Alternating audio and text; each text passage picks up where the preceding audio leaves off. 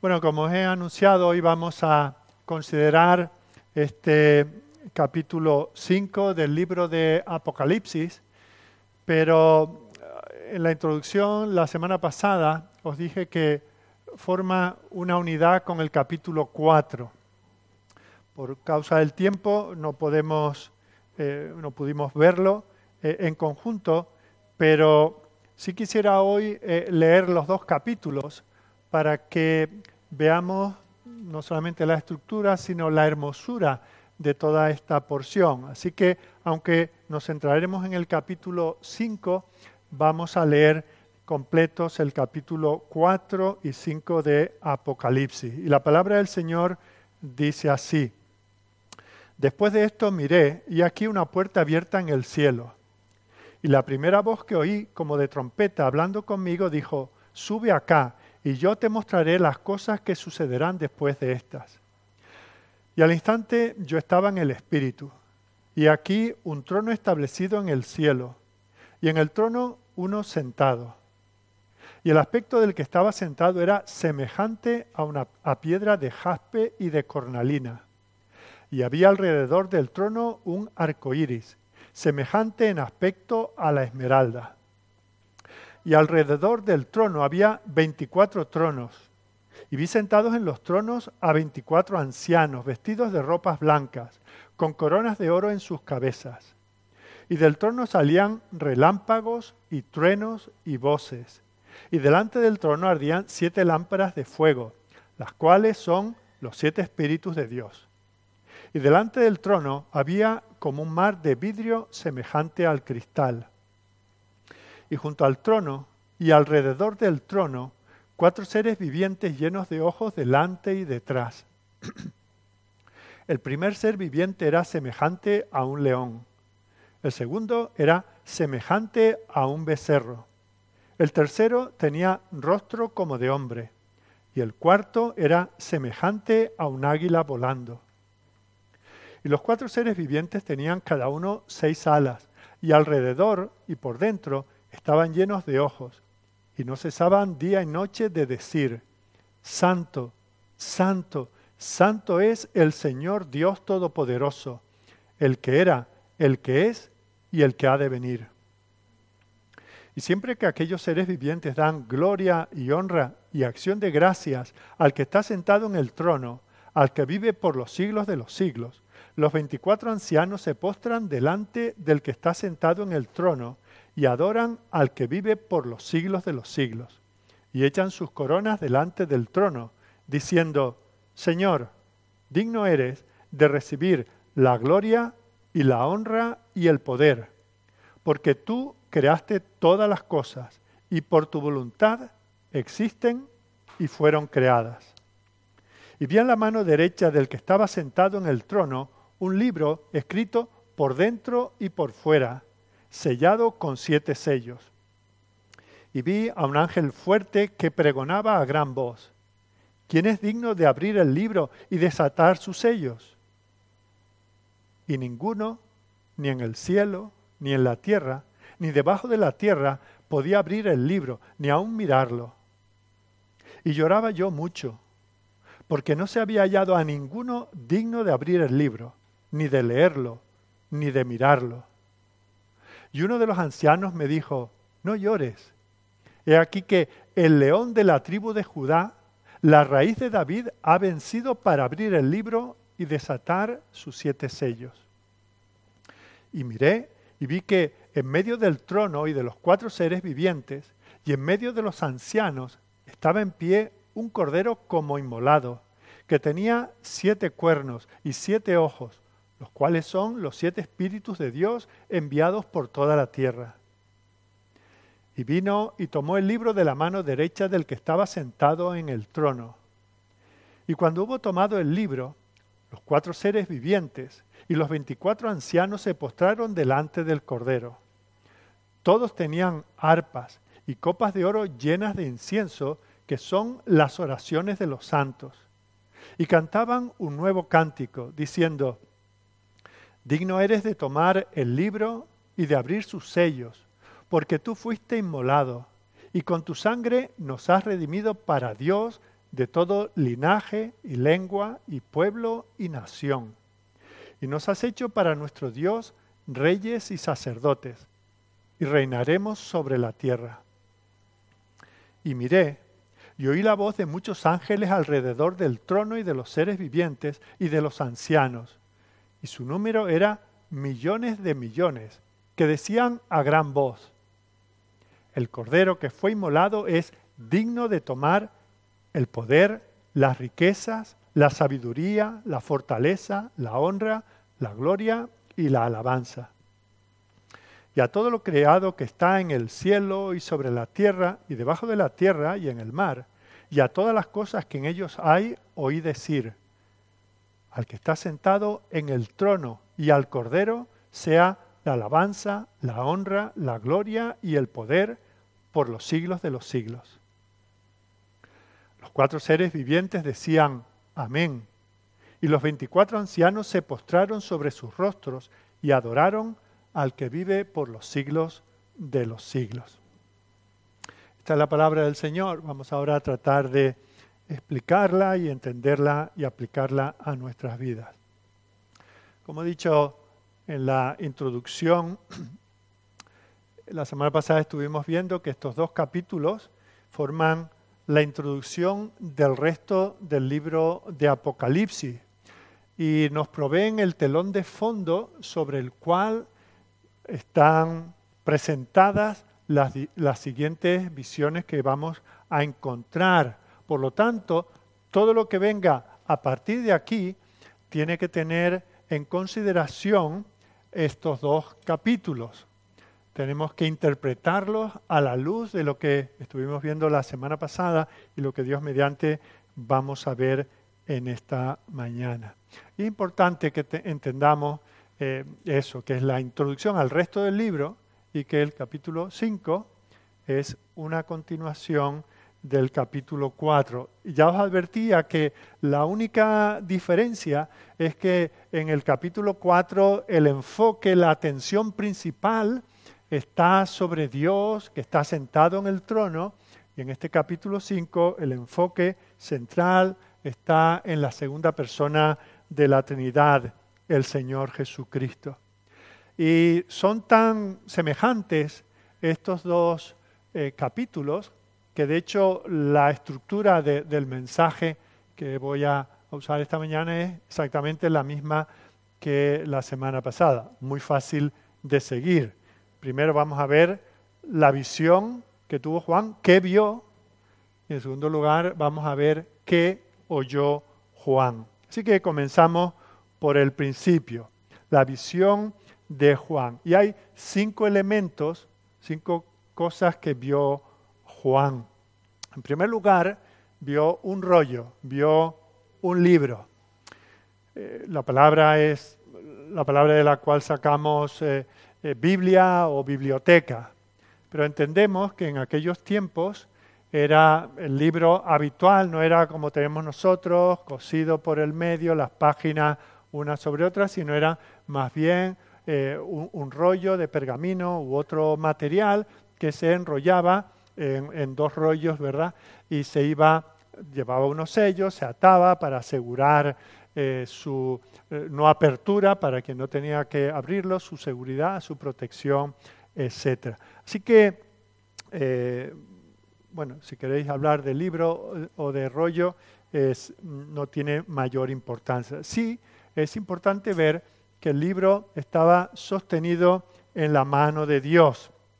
Es importante también ver que estaba escrito por ambos lados, por dentro y por fuera, y que estaba sellado con siete sellos. Ahora, ¿qué significa y qué importancia tiene todo eso?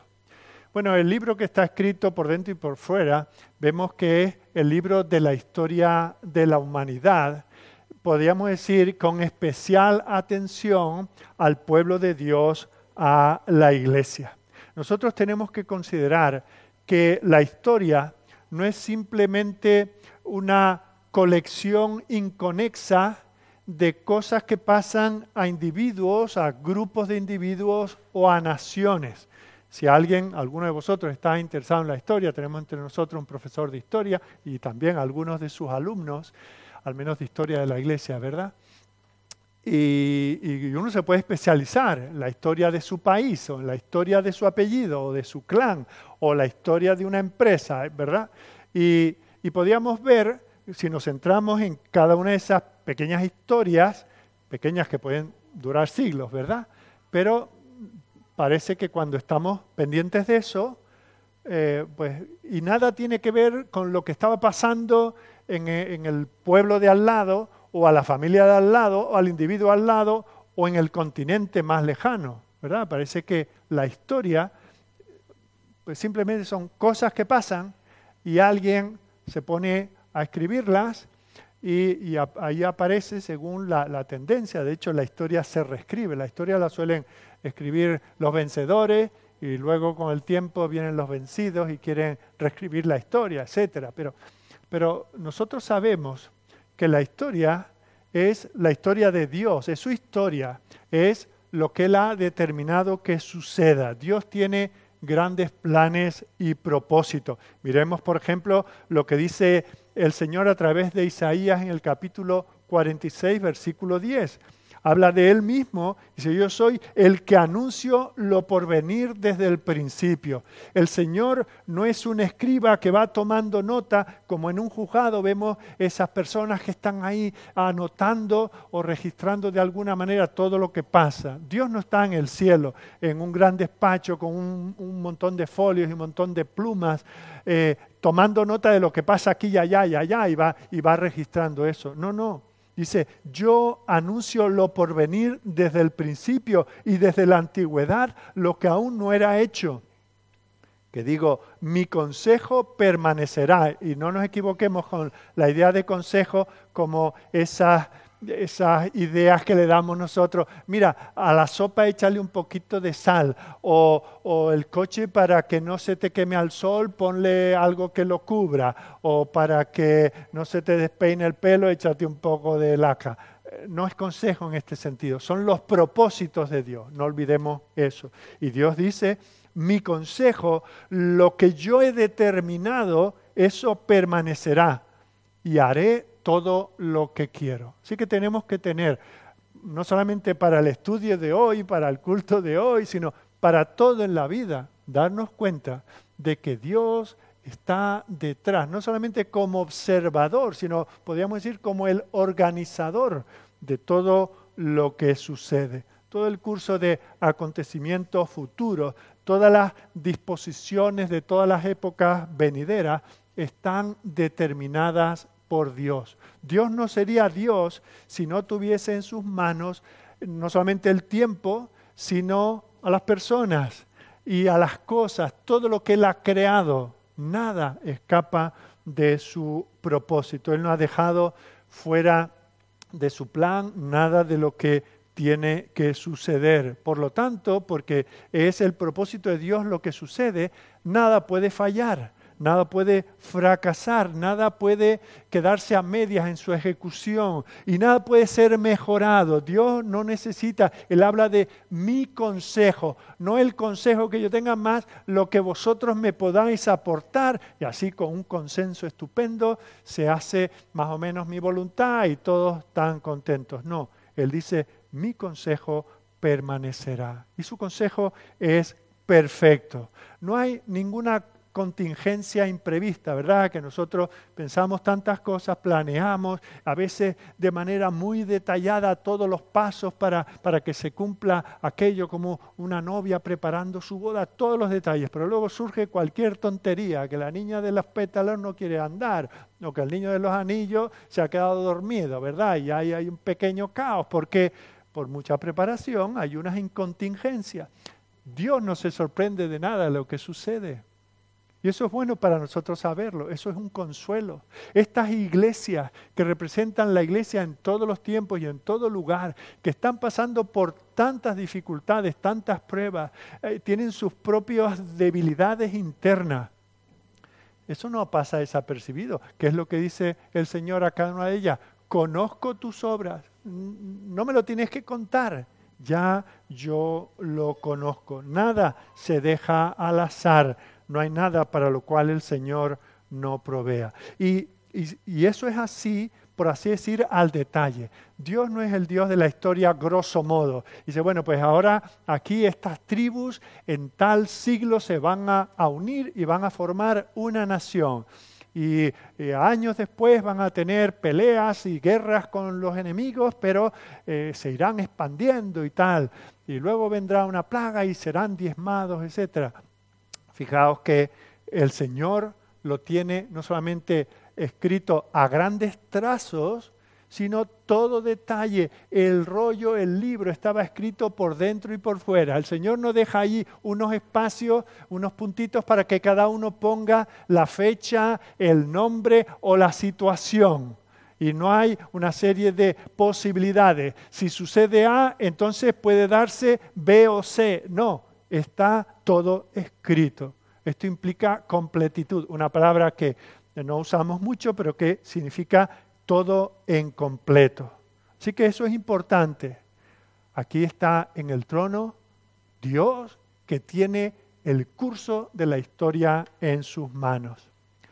Pero a continuación vemos cómo hay una situación con este rollo y es que no nos es accesible a nosotros y no tenemos ningún medio para acceder a él. ¿Por qué? Porque está, el libro está cerrado. No solamente el propósito de Dios para la humanidad y el propósito de Dios para la iglesia eh, dentro de la humanidad, no solamente está fijado, sino que es secreto, no hay manera de acceder a él, está escondido de nuestros ojos, a menos que el Señor lo revele a menos que el Señor nos indique cuál es su propósito y por dónde quiere que su pueblo vaya andando. Os recuerdo que el propio nombre del libro, Apocalipsis, significa revelación, revelar, desvelar, quitar el velo.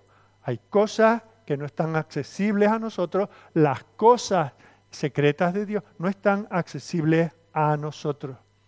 Y por eso está sellado. Alguien se preguntará, bueno, ¿y por qué siete sellos? Ya os he dicho que a lo largo de todo el libro de Apocalipsis nos vamos a encontrar que los números son importantes. Y sabemos que en la Biblia el siete nos habla de perfección, de plenitud, de nuevo de eh, completitud, de todo está allí. Y vemos como también eh, ya hemos visto esto, por ejemplo, cuando se habla del Espíritu Santo como los siete espíritus de Dios, quiere decir el Espíritu Santo en toda su plenitud. Cuando se habla de las siete iglesias, ¿verdad? Se refiere a toda la iglesia en aquel tiempo, en algunas localidades y al mismo tiempo la iglesia en todo lugar. Así que ese número siete ya sabemos un poco lo que significa. Bueno, hemos visto lo primero que ve Juan. En segundo lugar, eh, Juan ve, en el versículo 2 dice, un ángel fuerte. Y ese ángel fuerte no está allí solamente mm, haciendo la estatua, sino que hace una pregunta de gran impacto. Y además la hace a gran voz. Dice, pronuncia el ángel estas palabras, ¿quién es digno de abrir el libro y desatar sus sellos.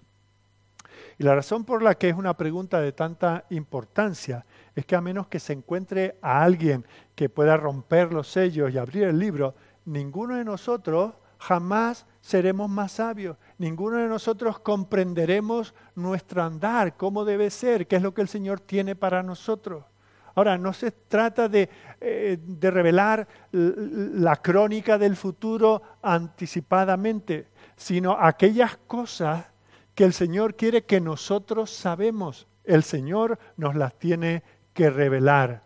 Nosotros sabremos cuáles son los planes, los propósitos de Dios cuando Él nos lo revele. Están en el libro, todo está escrito, escrito al detalle, pero no hay eh, quien pueda entenderlo si el Señor no lo explica. Y eso nos lleva a la tercera cosa que ve Juan. ¿Qué es lo que ve Juan a continuación? Pues no ve nada, ¿verdad? Ver lo que no se ve es complicado, pero eso es lo que, lo que ocurre en el versículo 3. Después de esa gran voz y de esa gran pregunta que resuena por todo el universo, esperaríamos, bueno, se levantó una mano, hubo un voluntario, eh, uno entre los hombres, un profeta se levantó, un ángel, algún ser de estos extraordinarios que se mencionan, pero, pero es que no hay nadie en ningún lugar. Fijaos, esa voz que ha llegado a todo lugar, por todo el universo, no produjo ninguna respuesta. No había nadie que pudiese responder. Y eso nos habla de la absoluta impotencia de cualquier ser creado, cualquier grupo de seres creados para gobernar el mundo. Si nosotros estamos, por ejemplo, la iglesia, como pueblo de Dios, para reinar en nombre de Dios, para ser sal y luz y traer vida y esperanza a este mundo, ¿cómo podemos hacerlo si el Señor no nos lo revela? Pero ahí está el desafío, es como si el Señor arrojase el guante. ¿Quién puede abrir estos sellos? Y esta es la oportunidad para aquellos que se creen algo, que lo digan, que levanten la mano, que, que por lo menos lo intenten. No hay nadie. Y fijaos que dice, no hay nadie en el cielo que pueda ayudar en esto ni ángeles, ni arcángeles, ni principados, ni potestades, potestades. Todos estos ángeles que están rodeando el trono de Dios, ninguno es digno de romper esos sellos y abrir el libro. Pero no solamente ninguno en el cielo, sino ninguno en la tierra. Ningún religioso, ningún político, ningún gobernante, ningún emperador, ningún empresario de éxito, ningún banquero, ninguna alianza de hombres, ningún filósofo, ningún pensador, ningún mm, obispo, ni, arzobispo, ningún papa, ningún héroe de, de la política o de la revolución o de la iglesia. En la tierra tampoco hay nadie, ni en el cielo ni en la tierra, pero aún dice que ni debajo de la tierra. No hay ningún ángel caído, no hay ningún espíritu de los que han muerto, ni siquiera el príncipe de las tinieblas es digno y es capaz de abrir el libro. Así que esta expresión, este silencio que percibe Juan, vemos como, por así decir, pone a cada uno en su sitio. Nos dice algo de quién es Dios, de lo que es Dios, y luego muy lejos, muy aparte, muy por debajo de Él, están todas sus criaturas. Claro, y la consecuencia es eso. Si nosotros dependemos de que alguien nos revele las cosas de Dios, lo que Dios tiene para su iglesia. Cuando nosotros estamos en plena confusión, pensemos en esas iglesias, las cuales tienen problemas internos de personas con falsas enseñanzas o con un enfriamiento espiritual, que han perdido el primer amor, que están tibios, que están algunos con vicios y con pecados que, que ellos entretienen dentro de la iglesia si dependemos de nosotros mismos, si no sabemos el camino ni cómo enderezar nuestras sendas torcidas, eso nos lleva a la desesperación. Y eso es un poco lo que le ocurre a Juan. Pensemos él como hombre, está cerca de cumplir 100 años, está en un campo de concentración aislado de, de cualquier lugar de libertad y de cualquier iglesia. Y llora, ¿por qué?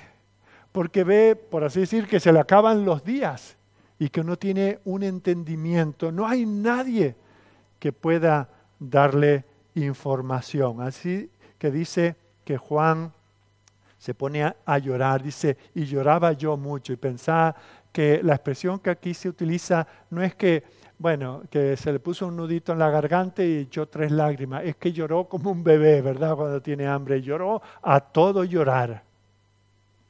Y eso nos lleva a la cuarta cosa que vio Juan. El cuarto elemento de esta visión es uno de los ancianos, esos ancianos que estaban alrededor del trono del Señor. Ya nos habíamos encontrado en el capítulo anterior a estos ancianos. Y uno de ellos se adelanta y a este Juan que está súper desconsolado y llorando, le da unas buenas noticias. Dice, no hay nadie. Hubo un silencio, se esperó pero no había nadie. El llanto de Juan a continuación y a continuación esta voz. Hay uno que ha vencido para abrir el libro y desatar su sello. ¿Quién es? ¿Quién puede ser? Bueno, no hace falta que, que pensemos mucho, ¿verdad? Es el Señor Jesucristo. Pero fijaos cómo se le describe en esa visión que él tiene, cómo lo ve Juan. Bueno, con estos dos títulos, versículo 5, como el león de la tribu de Judá y como la raíz de David. El primero de estos títulos que se le da al Señor nos retrotrae a Génesis capítulo 49, versículos 9 y 10. Recordemos, el patriarca Jacob está a punto de abandonar esta vida, este mundo, para ir a la presencia de su Creador, en quien él había creído, y llama a sus hijos para, para darle sus, sus, últimas palabras, ¿verdad? Y a cada uno le da unas palabras proféticas que el Señor pone en su corazón. Hago aquí un breve paréntesis para decir, es muy interesante, un estudio muy interesante, ver cada una de esas predicciones que Jacob da sobre sus hijos y luego ir al resto del Antiguo Testamento y ver cómo cada una de esas cosas se cumplió. Bueno, pues en el caso de Judá, se le dice allí en, en, Génesis 49, versículo 9, fijaos cómo llama él a su hijo Judá, dice, cachorro de león, Judá, de la presa subiste, hijo mío, se encorvó, se echó como león, así como león viejo, ¿quién lo despertará? No será quitado el cetro de Judá, ni el legislador de entre sus pies hasta que venga Silo, y a él se congregarán los pueblos. Bueno, todos sabemos que el león es símbolo de fortaleza, es el rey de las bestias del campo y por lo tanto eh, el mejor símbolo en un animal del poder conquistador. Y ese es el tipo de poder que ha evidenciado nuestro Señor Jesucristo. Nosotros como su cuerpo, como la iglesia, podemos andar, apenas podemos movernos en toda debilidad, con problemas de espalda, problemas en los pies, desorientación, más miedo que, que, que impulso para atacar, pero quien ha conquistado, aquel que tiene poder para abrir los sellos y el libro, es el que ha conquistado, el que ha conquistado al mayor enemigo, no solamente Satanás, sino al pecado y aún a la propia muerte. Él es el león de la tribu de Judá, ha conquistado el pecado y la muerte. Así que es la primera descripción, el primer título que se da del Hijo de Dios, pero luego el segundo de los títulos nos hace recordar Isaías capítulo 11 y versículo 1, aquel que ha venido, como había prometido, del linaje de la familia de David, la raíz de David. En eh, Isaías 11.1, hablando de ese Mesías, de ese siervo del Señor que el Señor envía para redimir a su pueblo, que está a punto de ser llevado al exilio, Dice, no, no será para su destrucción porque, ni para su extinción, porque de, esa raíz reseca, ese árbol que está prácticamente muerto, el Señor habrá retoñar a esa vara del tronco de Isaí. Recordad que Isaí era el padre de David, es una manera de referirse a David y a su linaje, y aquel del cual él era solamente un tipo, apuntando a Jesucristo. Saldrá una vara del tronco de Isaí y un vástago retoñará de, las, de sus raíces. Así que este es el Mesías. El que es digno es el propio Hijo de Dios, el auténtico Rey a quien se le ha dado todo poder, toda autoridad en el cielo y en la tierra. Él es el único, no uno de los únicos, o el único con la ayudita de no sé quién. Él es el único que está en disposición de abrir el rollo. Solo Él es digno. ¿Por qué? Porque solamente Él tiene la capacidad de declararle al hombre las cosas de Dios. Él es ese mediador que nosotros necesitamos. Ninguno de nosotros puede presentarse delante de Dios. Necesitamos un mediador. ¿Quién conoce las cosas de Dios sino Dios mismo? Y Él en la unidad de la Trinidad es el que conoce todo. Él no necesita abrir el libro para consultarlo y contarnos. Él es el autor de la historia también junto con el Padre y con el Espíritu. Y eso nos lleva al quinto elemento que llama la atención de Juan, versículos 6 al 7. ¿A quién ve? Al propio Señor Jesucristo. A este que ha sido presentado como un león, como la raíz que da vida al pueblo de Dios. Sin embargo, fijaos que al ver al propio Señor, no lo presenta o no lo ve, no se le presenta como el león que se acaba de mencionar, sino como un cordero, pero no un cordero cualquiera, un cordero como inmolado. Pero no un cordero que está inmolado es sacrificado, ¿verdad? Y que está muerto que está en debilidad, no, está de pie, ha resucitado, vive para siempre. Y no está en cualquier lugar, está en medio del trono. Aquel, el mismo que es el gran león, se presenta como el Cordero de Dios que fue llevado al matadero por pecadores. Ha conquistado, pero no con la fuerza, no con el poder, no con las armas, no con argumentos, no destrozando a sus enemigos, sino sacrificándose. Es por medio del sacrificio, del autosacrificio, que Él es el Cordero de Dios. Es con su sangre, como vemos en el versículo 9. Ahora, dentro de, la manera de presentar aquí a Jesucristo, vemos dos detalles, eh, que es que dice que tenía siete cuernos y siete ojos. Bueno, sabemos que en las escrituras los cuernos hablan de poder y los ojos hablan de visión.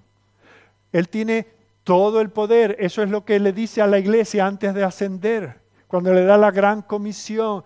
Todo poder, toda autoridad me es dada en el cielo y en la tierra. Y yo os comisiono. Con esa autoridad vosotros tenéis autoridad para ir por el mundo a disipular a los hombres. Pero también tiene siete ojos. Él tiene el conocimiento absoluto. Él lo conoce todo del Padre. Él es el poder y la sabiduría de Dios, como dice Pablo a los Corintios en el 1.24. Este es aquel que fue inmolado, pero que resucitó al tercer día, ascendió y ahora se le ve junto al trono del Padre. Y esta visión eh, que tanto ensimismó a Juan, que lo dejó absorto, vemos como eh, al desentrañarla nos da a nosotros causa para la esperanza. El libro de Apocalipsis no es una bola de cristal para ver cosas del futuro. Es un libro para consolar a la iglesia presente en el día de hoy, este domingo, de este mes, de este año y de esta década y de lo que el Señor nos permita estar aquí en la tierra. De eso se trata. Y eso es lo que consuela a Juan. Fijaos, ya no hay que llorar. Eso es lo que le dice eh, a este Juan que está, por así decir, desesperado. Y recibe esa expresión, no llores. Cristo ha conquistado. Y los que están en Cristo son vencedores y más que vencedores por medio de Él. Así que le está diciendo, Juan, sí, tú estás aquí solo, estás limitado, estás lejos de la iglesia que tanto amas, aquí no tan lejos, en Éfeso, donde estuviste por tanto tiempo enseñando, no tienes la comunión, el consuelo de los hermanos. Tu vida se acorta, la debilidad de tu cuerpo es evidente, tal vez te faltan fuerzas, eh, ojos para ver, eh, estómago para digerir la poca comida que te dan, pero, pero yo estoy ahí, estoy contigo, he conquistado, no desesperes, tus enemigos son poderosos. El imperio lo había puesto allí, era indigno de seguir viviendo, pero no había cometido un crimen tan grande como para matarlo. Así que lo exiliaron. Y el Señor le dice, no llores. Y tú, Juan, tú conoces tus propias debilidades, conoces tus corrupciones. Y eso es motivo para llorar, pero no llores, porque el Cordero ha vencido. Y Juan, tú podrás mirar a una larga vida mm, de, comunión, de conocimiento del Señor. Pero cuando miras atrás y ves todos tus fracasos, todas tus dudas, todos esos tiempos en que te quedaste extrañado, que no pudiste entender lo que estaba pasando, y te miras a ti mismo y te juzgas y te ves insuficiente, y lloras y, y, recibes Juan, no, no llores Juan, a pesar de todo, de todas tus incoherencia, a pesar de la debilidad tuya y de la iglesia, el Señor tiene fortaleza. No se trata de tu fortaleza ni de tu ingenio, se trata de la sangre poderosa de aquel que murió y resucitó. No se trata de tu justicia. ¿Cuántos cristianos se pasan la vida dudando de su propia salvación? ¿Por qué? Porque no hace más que mirarse a sí mismo. Querido, querida, cada vez que te mires a ti mismo y pierdas la visión del Señor en su trono, este que ya murió y resucitó y ahora está reinando. Cada vez que pierdas la visión y te mires a ti mismo, te verás indigno, incapaz y llorarás. Juan no era diferente de nosotros, pero aquí recibe esta palabra de consuelo. Quien tenía que vencer ya ha vencido. Quien tenía que dominar el pecado ya lo ha dominado. Quien tenía que tener el manejo, el poder, el reino sobre las tinieblas, ya lo tiene descansa. No descanses en ti, en tu fe, descansa en el Señor. Eso es lo que el Señor nos dice. No llores por tus pruebas, por tus tribulaciones, por tus angustias, por tus aflicciones. Cada una de esas cosas está escrita al detalle. ¿No te ha sucedido algo para lo que el Señor no tenía ya una previsión?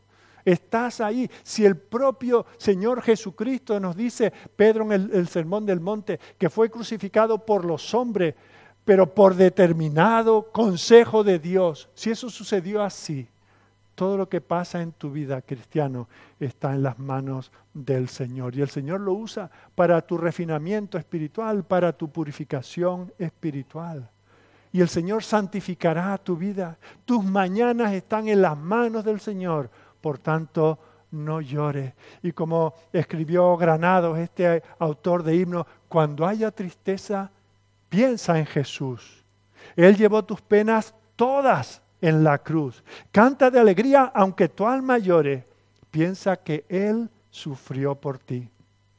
Tu pesada carga dura no será. Mira pues a Cristo, Él te salvará. Canta de alegría aunque tu alma llore piensa que Él sufrió por ti. Así que si tú has encomendado tu pobre y desesperada alma al Salvador, hazlo de verdad, confía en Él para todo. Recuerda que, que tu vida está segura, está asegurada, está sellada en sus manos. Eso lo entendió Pablo perfectamente, al menos cuando escribió Romanos, ese capítulo 8. Él era consciente de todas sus tribulaciones, todas sus dolencias, sus dificultades, la debilidad de la iglesia, todas las iglesias donde él estuvo y que el Señor le usó para formar, todas tenían sus problemas, algunas hasta herejías, algunas unos pecados horrorosos. Pero él no desesperaba, él sabía que en Cristo, cuando Cristo venció los que están en él, son vencedores y más que vencedores. Esas mismas manos que fueron clavadas en la cruz son las manos poderosas que sostienen a la iglesia del Señor. Esa frente que fue herida con aquella corona es la que sostiene en su mente a su iglesia. El Señor sostiene nuestras vidas en sus manos. Y cuando miras a la iglesia, cuando ya no solo te miras a ti, sino ves a la iglesia, cuando ves la situación, el enfriamiento espiritual generalizado, el desinterés por, por la enseñanza de la palabra, el desinterés de los cristianos por dar a conocer a otros este Evangelio Salvador, no llores Considera que la iglesia está sostenida por el Señor. No depende de que tú pierdas el sueño o de que tú hagas, que tú intentes salvar a nadie o fortalecer a nadie. Por supuesto que tenemos nuestro ministerio de proclamar, de exhortar, etcétera, pero no depende de nosotros. Cuando predicas el Evangelio, si yo dependiera de mis habilidades para irme a casa y dormir esta noche, porque he predicado el sermón de mi vida, eh, pues estaría deprimido. No me atrevería a subir aquí pero es que no me predico a mí, ni mi evangelio, ni mis ideas, predico la palabra del Señor. Y eso es poder de Dios para salvación. El mismo poder que resucitó a Cristo entre los muertos es el que Él usa para sostener a su iglesia, para salvar a pecadores y para llevarlos hasta su presencia. Él edifica su iglesia. Así que eso es lo que podemos considerar. Podríamos decir mil cosas más, ¿verdad? Pero en esta mañana esto es lo que podemos considerar de lo que Juan ha visto. En segundo lugar, vamos a considerar lo que oyó, como hicimos la semana pasada. Y si echamos un vistazo al resto del capítulo 5, vemos cómo se nos presentan tres cánticos que encajan entre ellos perfectamente.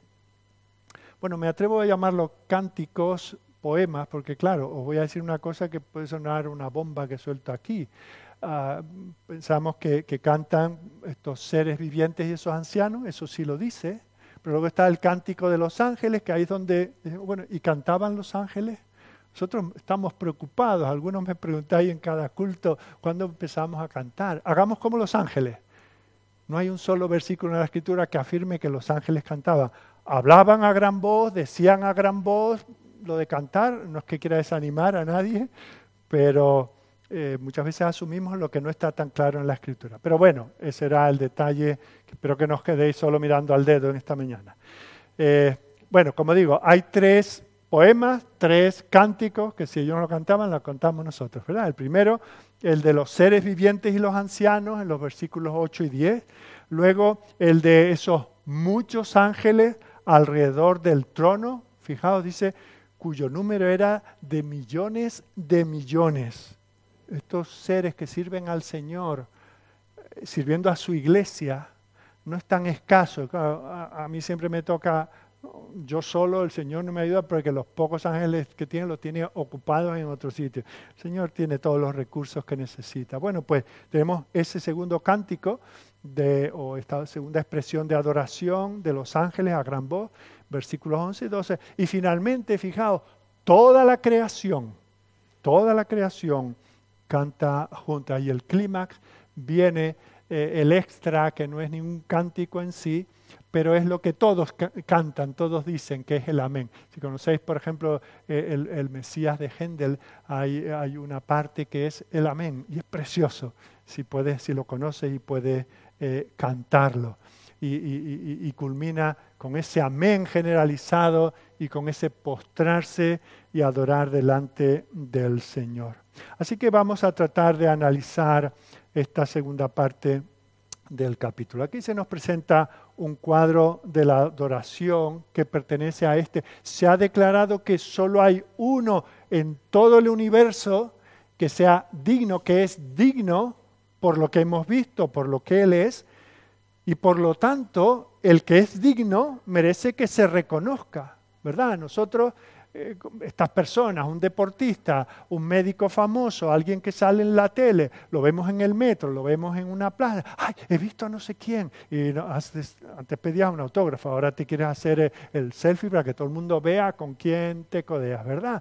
Y, vamos al museo y qué cuadro tan maravilloso, y oímos una sinfonía y decimos, qué, qué cosa tan bonita, o este artista que demuestra cantando, actuando, como sea, muestra la maravilla que es capaz de hacer. ¿Y qué es lo que hacemos? Pues lo reconocemos. ¿Cómo canta? ¿Cómo habla? ¿Cómo se expresa? ¿Cómo pinta? ¿Verdad? O cómo corre o cómo da patadas a una pelota, ¿verdad? Bueno, pues poco a poco se va mostrando que ante este que está en el trono gobernándolo todo, que tiene el mundo en sus manos, toda la humanidad y todo el resto de criaturas criaturas del Señor, lo que corresponde que hagan es adorarle. A Dios no se le discute, a Dios no se le cuestiona. El hombre en su necedad dice que no lo hay. Y luego los que admiten que lo puede haber, entonces cuestionan si será así o de la otra manera. Y Dios dice, yo soy así. Bueno, así no podrá ser porque yo sé más. Fijaos, esa es la actitud del hombre impío respecto a Dios. Pero los que han visto la gloria de Dios. Y la humanidad redimida, ¿qué es lo que hace? Rendirse delante de Él en adoración. Él es el deleite del Padre. He aquí mi Hijo amado en el cual tengo complacencia. Es como si el Padre cantase respecto del Hijo. Mi Hijo amado, me complazco en Él. Fijaos, ¿se puede decir algo más maravilloso de alguien? Nosotros decimos, ay, me encanta fulanito por esto, por lo otro. Pero que Dios, el Dios eterno, perfecto, santo, inmejorable, diga de su Hijo, en Él tengo complacencia. La deidad misma alaba al Hijo. El cielo entero, los creyentes, la iglesia aquí representada, todos alaban al Señor. ¿Y qué es lo que dicen? Algo tan sencillo como digno eres. ¿Verdad que a veces decimos, no, no, que fulano está sobrevalorado? Este cocinero famoso, estuve en su restaurante y ah, para un poquito me puso en el plato, eso lo hace mi madre mejor, ¿verdad? Está sobrevalorado, no es digno de tanta publicidad. lo mismo un deportista, lo mismo un político, lo mismo un filósofo. Ah, eso ya lo copió de no sé quién otro. Pero fijaos, Él es digno. Y lo que se dice en el versículo 5.9 ya se había dicho en el 4.11. A Él, por lo tanto, se deben la gloria, la honra y la alabanza. Ahora, vamos a tratar de ver en calidad de qué recibe Él esta adoración. ¿Por qué se le adora y se le alaba? En primer lugar, porque Él es el mediador. Solo Él fue encontrado de, tomar el libro en sus manos y romper sus sellos para abrirlo. Y después de, que Él haga eso, inmediatamente viene el, el cielo prorrumpiendo en adoración. Porque no hay nadie que lo haga y porque hay uno que no lo intenta, sino que lo hace. Se reconoce, se le da por decir. Hoy en día, con la cultura esta del aplauso, sabéis que yo odio los aplausos, pero bueno, para que nos entendamos, hoy le hubieran dado la gran ovación cósmica él es la clave de todos los propósitos de Dios. Si hay alguien a quien hay que señalar, no es ni al trono, ni a los que están alrededor, ni a los ancianos, ni a los ángeles, ni arcángeles. Si hay alguien al que hay que adorar, ese es al Hijo. Él es el alfa y la omega. La existencia se empieza a escribir con, Cristo. Y lo último que, haya que, decir es Cristo. Y todo lo que está por el medio, todo gira en torno a Él, todo habla de Él. Fijaos que Él mismo dice en Mateo 11, 27, todas las cosas me fueron entregadas por mi Padre. Y nadie conoce al Hijo sino el Padre, ni al Padre conoce a alguno sino el Hijo y aquel a quien el Hijo lo quiera revelar. Este es el mediador. ¿Quién puede hablarnos de Dios sino el Hijo? ¿Quién puede darnos a conocer esas cosas reveladas de Dios sino el Hijo? Eso lo entendió Pablo, que escribe en 1 Timoteo 2, 5 y 6, porque hay un solo Dios y un solo mediador. Por eso Él es digno, porque no hay otro que medie entre Dios y los hombres, Jesucristo hombre, el cual se dio a sí mismo en rescate por todos. Y eso es también algo parecido, que Jesucristo da testimonio de eso, que Él es el mediador. Lo dice Pablo, lo dice Pedro en 1 Pedro 3:18, porque también Cristo padeció una vez por los pecados, el justo por los injustos, para llevarnos a Dios. Este es el mediador, por eso Él es digno. No es mi religión, no es el rito que hicieron mis padres cuando yo era niño, no es mi mantenerme en ese conjunto de ritos, no es el haber hecho un sacrificio personal, una peregrinación o, o lo que sea, no, no, es en Él, en lo que Él ha hecho. Él es el mediador eh, digno. Y eso lo vemos también. No, es una doctrina exclusiva del Nuevo Testamento. ¿Os acordáis cuando Jacob tiene aquella, aquella visión en Génesis 28? ¿Y qué es lo que ve?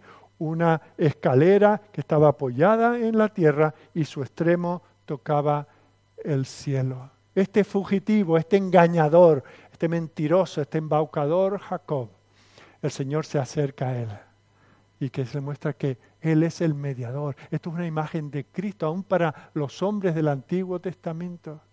Por eso Él es digno, porque Él nos acerca a Dios. Y esa es la verdad que los cuatro seres vivientes están cantando al comienzo del versículo 9. Eso nos lleva a nosotros a darnos cuenta de que nuestra relación con Dios nunca podrá ser en nuestros méritos por nada que nosotros pensemos, hagamos, diseñemos, algo que, nos eh, quitemos solamente por medio de nuestro Señor Jesucristo. De Cristo nunca vamos a hablar demasiado. Él nunca va a estar sobrevalorado. Sin Él no tenemos ninguna relación con Dios, ni la tendremos jamás. Por eso, si hay alguien que merece honra, gloria y alabanza, ese es nuestro Señor. Él es el que a continuación se nos presenta como nuestro redentor. O sea, vemos que se adora y alaba al Señor porque es nuestro mediador, pero en segundo lugar es nuestro redentor. Y aquí quiero daros una nota eh, un poco técnica, pero en el versículo 9, donde dice, cantaba un cántico nuevo diciendo, digno eres de tomar el libro y de abrir su sello, porque tú fuiste inmolado y con tu sangre, dice aquí en la Reina Valera, nos has redimido para Dios de todo linaje y lengua y pueblo y nación. Y nos has hecho para nuestro Dios reyes y sacerdotes y reinaremos sobre la tierra. Fijaos que se pone en primera persona eh, quien está diciendo estas cosas. Y esto, si esto lo cantan los redimidos, pues sí. Pero si están unidos a ellos estos seres poderosos, estos seres de luz, esos seres vivientes, Jesucristo nos los ha redimido. Por lo tanto, eh, tenemos que considerar, nos tomamos una doctrina y cambiamos la escritura, pero sabemos que hay otros textos derivados del original donde eh, no, no, dice lo que aquí leemos en la Reina Valera, sino más bien dice, tú compraste redimiste, comprar, redimir, es lo mismo, para Dios un pueblo, no se incluye. Y luego cuando dice reinaremos en primera persona, eh, por ejemplo, lo podéis leer en la nueva versión internacional o la Biblia de las Américas y hay otras muchas Biblias basadas en otros textos en griego que lo presentan así en tercera persona y reinarán. ¿Verdad? Esto es una cuestión que parece menor, pero y algunos tal vez nos, no he sido capaz de, explicarlo adecuadamente, pero fijaos, aquí se reconoce que Él es el redentor. ¿Y quiénes son objeto de la redención?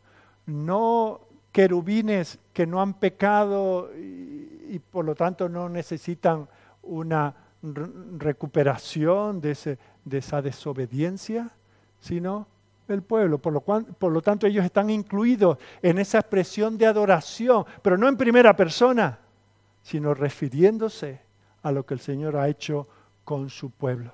En cualquier caso, eh, no quiero que esto, tenía que decirlo, pero eh, no quiero que esto, si no lo has entendido, no te preocupes, eso no era lo más importante. Lo importante que, que vemos aquí es que la esencia de la redención es recomprar algo, algo que se ha perdido, algo que ahora está en posesión de otro, de otro amo, de otro dueño, algo que se ha extraviado, ahora se recupera por medio de un rescate. Ese es el concepto básico de ese término redención. Bueno, pues esto lo que refleja es la realidad que todos sabemos, ¿verdad? Nosotros estábamos perdidos, éramos pecadores culpables y Dios nos ha comprado por medio de su Hijo y por eso Él es digno. Es digno de adoración. Si yo he estado eh, en prisión, si yo he estado secuestrado, si tengo un enemigo que me ha quitado la libertad y la vida y viene alguien y me libera, no merece mi acción de gracia, no merece mi alabanza, no merece mi reconocimiento de que es más grande que yo, que no me pude liberar, y que es más grande aún que mi enemigo que no me quería liberar. Y por eso se le adora. No es simplemente como a veces cantamos y no sabemos ni qué ni a qué, sino nos gusta la melodía, es pegadiza, o incluso nos puede gustar la letra, pero no entendemos lo que estamos haciendo ni a quién nos estamos dirigiendo. No sabemos ni por qué cantamos cuando cantamos, ¿verdad? En, en cada culto. Simplemente dicen que hay que cantar y se canta porque está en el programa. No, lo hacemos porque nuestro Salvador, nuestro Redentor, aquel que nos compró al precio de su propia vida, de su propia sangre, Él es digno de ser alabado. Y fijaos que nos habla de esto no como de algo que el Señor ha dejado en suspenso. Nos dice, es digno porque ha provisto redención. Y ahí unos puntos suspensivos para Juan, para Pedro y para María Luisa. No, no, Él nos ha redimido. Esto es un hecho, que hay un, eh, el término en griego es una, una situación puntual, es un aoristo. Esto no se está procediendo a hacer, esto es una realidad. Somos ya salvos. Y eso es lo que el Señor nos dice. Él ya fue inmolado. Su sangre ya fue derramada. El sacrificio fue no solamente hecho, sino aceptado.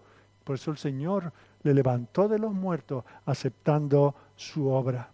Todo el resto de expresiones en la Biblia que hablan de ese sacrificio están apuntando a esto. Y ahora tenemos la realidad.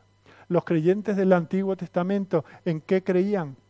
Tenían fe dada por el Espíritu Santo en este que había de venir, del cual sabían poco y cada vez un poquito más según fue abundando la luz de la revelación.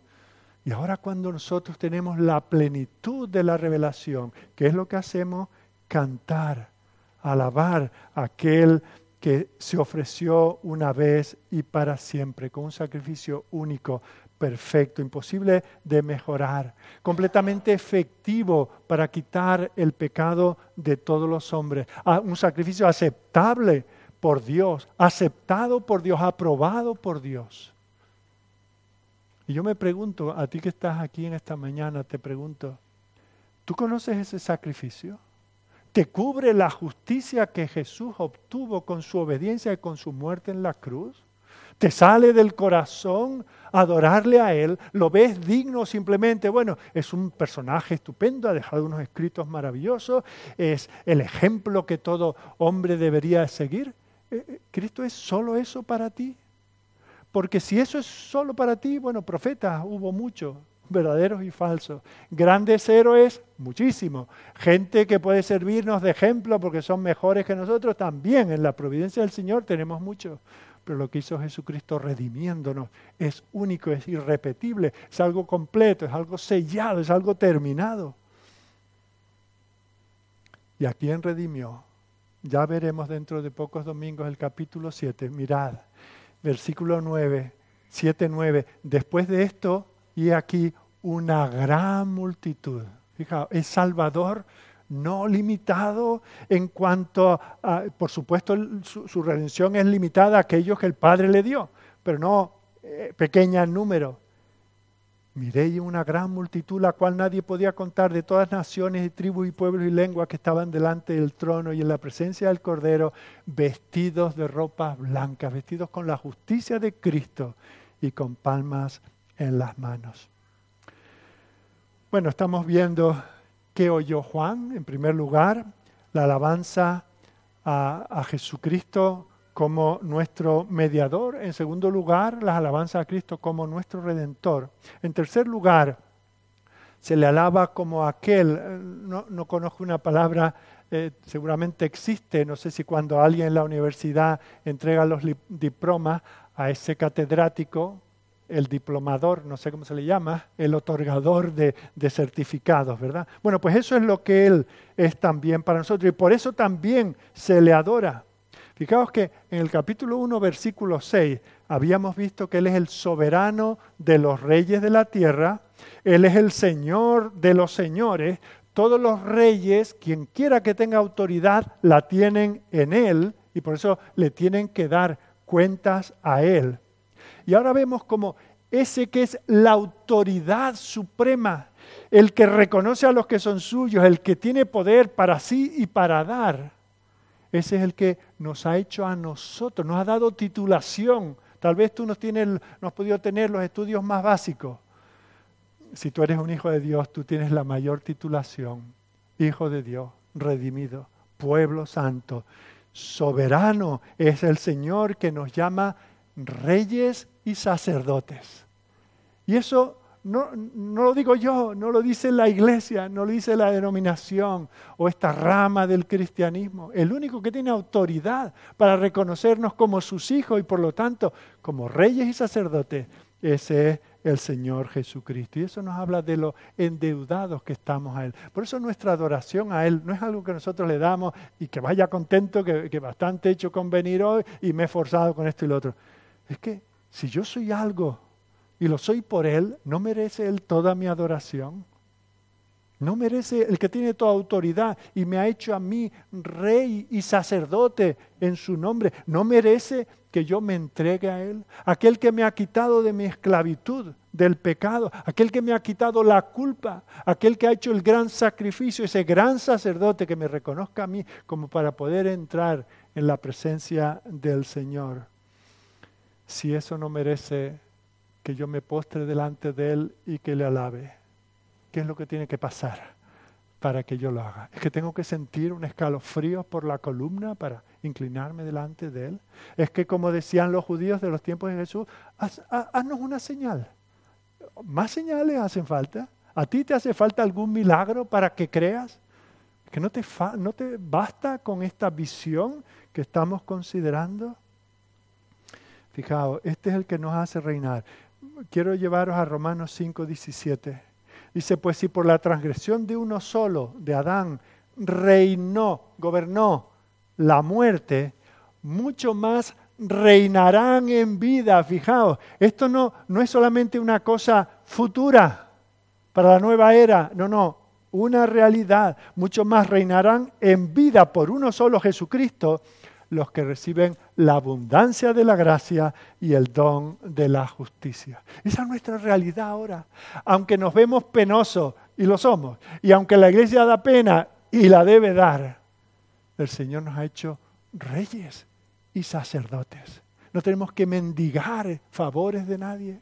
Solamente tenemos que estar en comunión con el Señor, que el mismo que nos salvó nos provee para todo lo que necesitamos. Él nos ha dado ese carácter sacerdotal para que nosotros también podamos ir delante de su presencia y para que podamos llevar a otros a la presencia del Señor, presentarles a otros a este Rey y Salvador. Y en último lugar, vemos cómo se alaba y se adora a Jesucristo, recordamos, por ser mediador, por ser redentor, por ser el que nos da esa alta dignidad de ser llamado hijo suyo y reyes y sacerdotes. Ahora hay algo que no podía quedar sin ser dicho, y es que se le reconoce como Dios. Ya hemos visto que estos dos capítulos son una misma visión, así que comparad lo que habíamos visto en el capítulo 4, versículo 11, con lo que tenemos ahora en el versículo 12. No es que, quiera, eh, no es que sea palabra por palabra eh, copiado, pero fijaos cómo se complementa y cómo en el fondo viene a decir lo mismo. 4.11, Señor, digno eres de recibir la gloria y la honra y el poder. Eso se dice de Dios, eh, el Padre que está sentado en el trono. Y ahora fijaos lo que se dice aquí al Hijo el cordero que fue inmolado es digno de tomar el poder, la riqueza, la sabiduría, la fortaleza, la honra, la gloria y la alabanza. Fijaos, aquí hay una declaración de que Jesús no es solo un gran maestro, no es solo un gran profeta, no es solo ni siquiera un salvador que Dios puso ahí en ese oficio de manera temporal. Es que Él es Dios. Ese yo soy del Antiguo Testamento, ese que, que, es atemporal, el que creó el tiempo y que creó el espacio y que lo rellenó con todo lo que nosotros podemos ver y aún lo que no podemos ver. Este merece ser adorado. No es un mero hombre, no es simplemente un hombre especial, no es ni siquiera un Adán antes de caer. No, no, es que es Dios. Dios merece ser adorado. Es posible que tú no me entiendas nada, ni entiendas eh, lo, que se predica en la iglesia, pero piensa que, que Dios, el eterno, el omnipotente, el sabio, ese que tú crees que si hay algo que tiene que ser es amor, ¿no merece que tú le adores? Si, si, no sabes nada más de Él, ¿no merece que tú digas, mira, no tengo ni idea, la Biblia para mí es un libro cerrado y los que la explican, peor todavía, mejor que no se explicara. Pero tú estás ahí los cielos me declaran tu existencia. Veo tu poder y tu deidad donde quiera que miro. Y aunque no sé ni cómo ni de qué manera, pero yo te adoro. Yo quiero vivir mi vida para ti. Y como creo que eres y que estás ahí, muéstrame.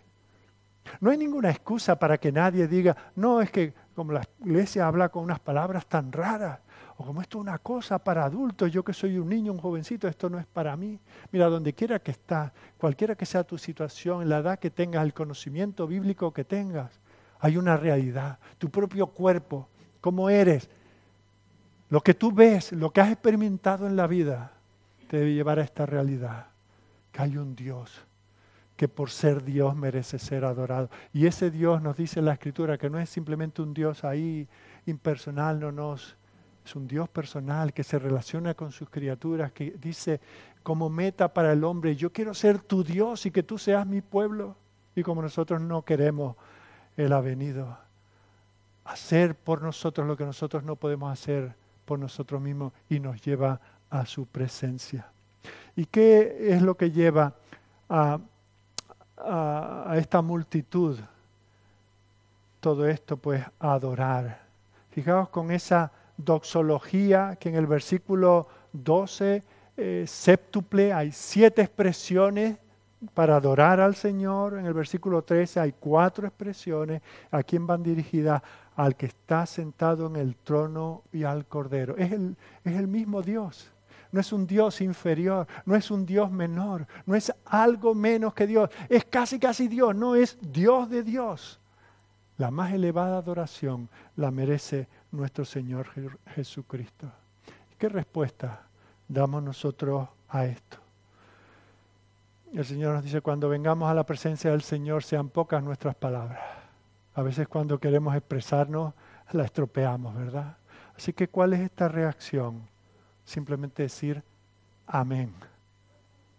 Esa es nuestra expresión. A todo lo que se ha dicho, eso hace eco en mi corazón y yo solo puedo decir amén. Lo doy por hecho, lo doy por cierto, lo verifico. No soy yo la autoridad sobre eso, pero eso me dice que es así. Y eso es lo que nos invita el Señor a la luz de este pasaje. Los 24 ancianos se postraron sobre sus rostros y adoraron al que vive por los siglos de los siglos.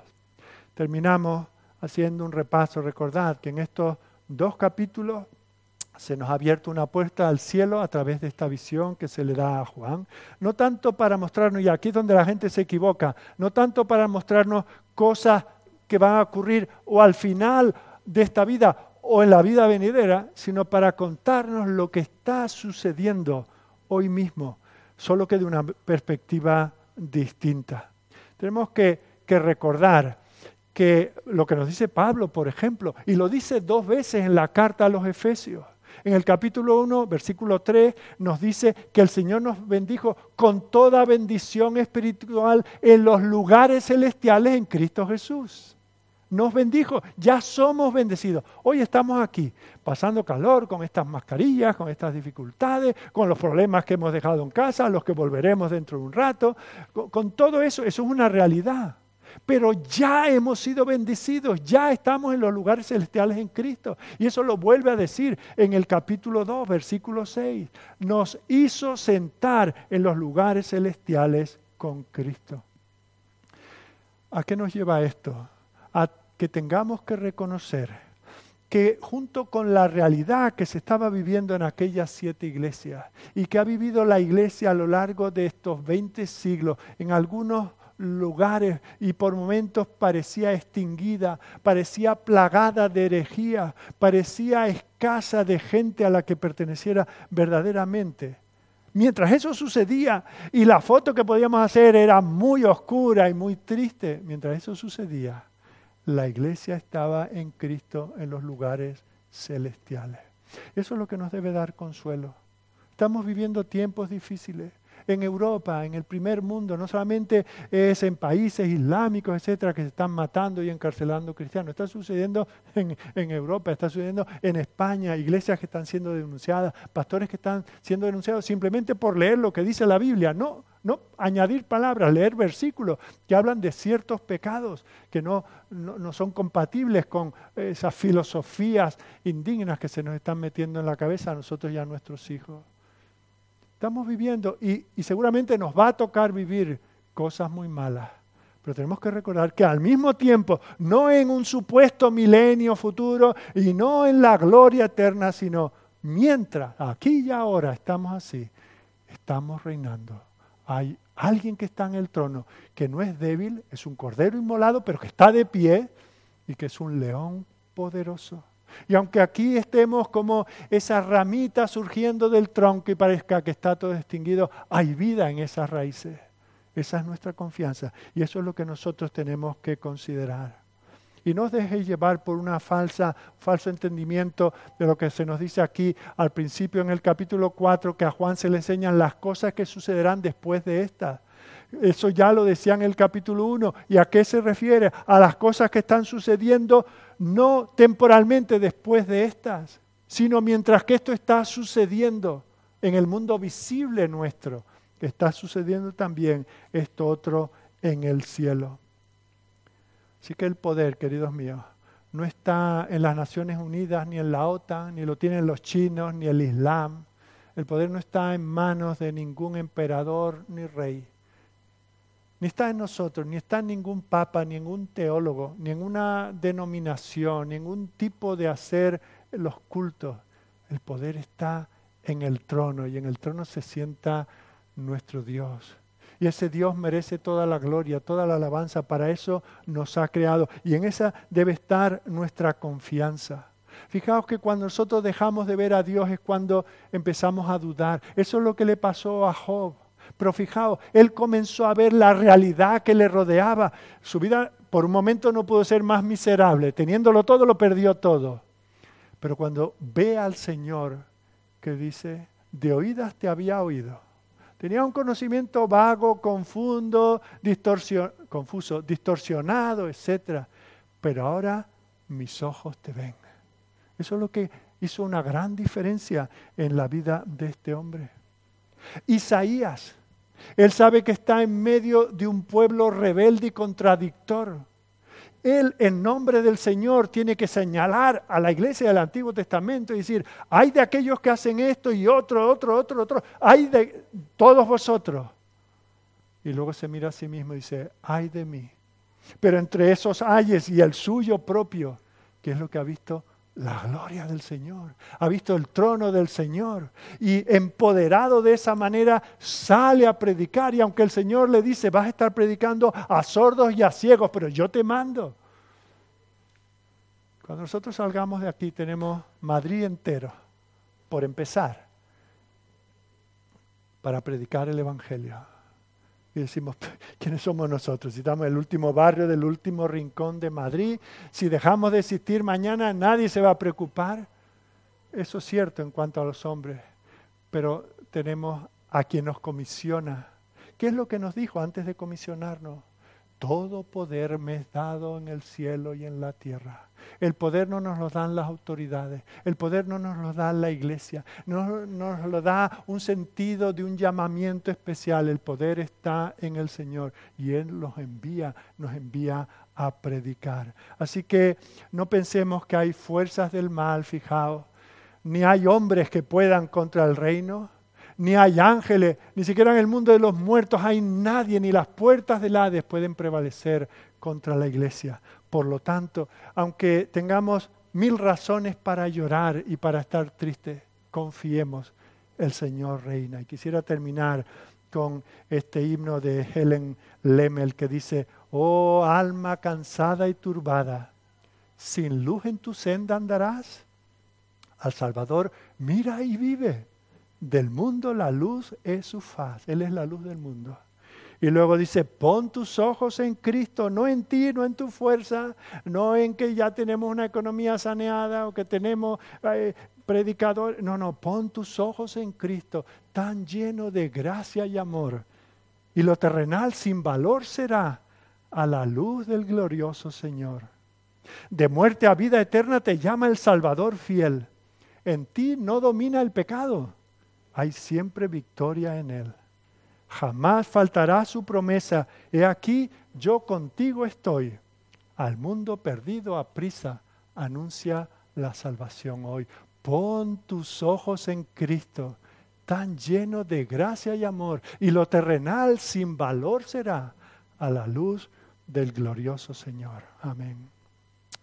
Bendito sea, Señor, que que nos quitas todos los temores, nos quitas toda ansiedad, nos quitas toda duda, Quita, Señor, todas las tinieblas que nosotros tenemos solo con mirar a ti.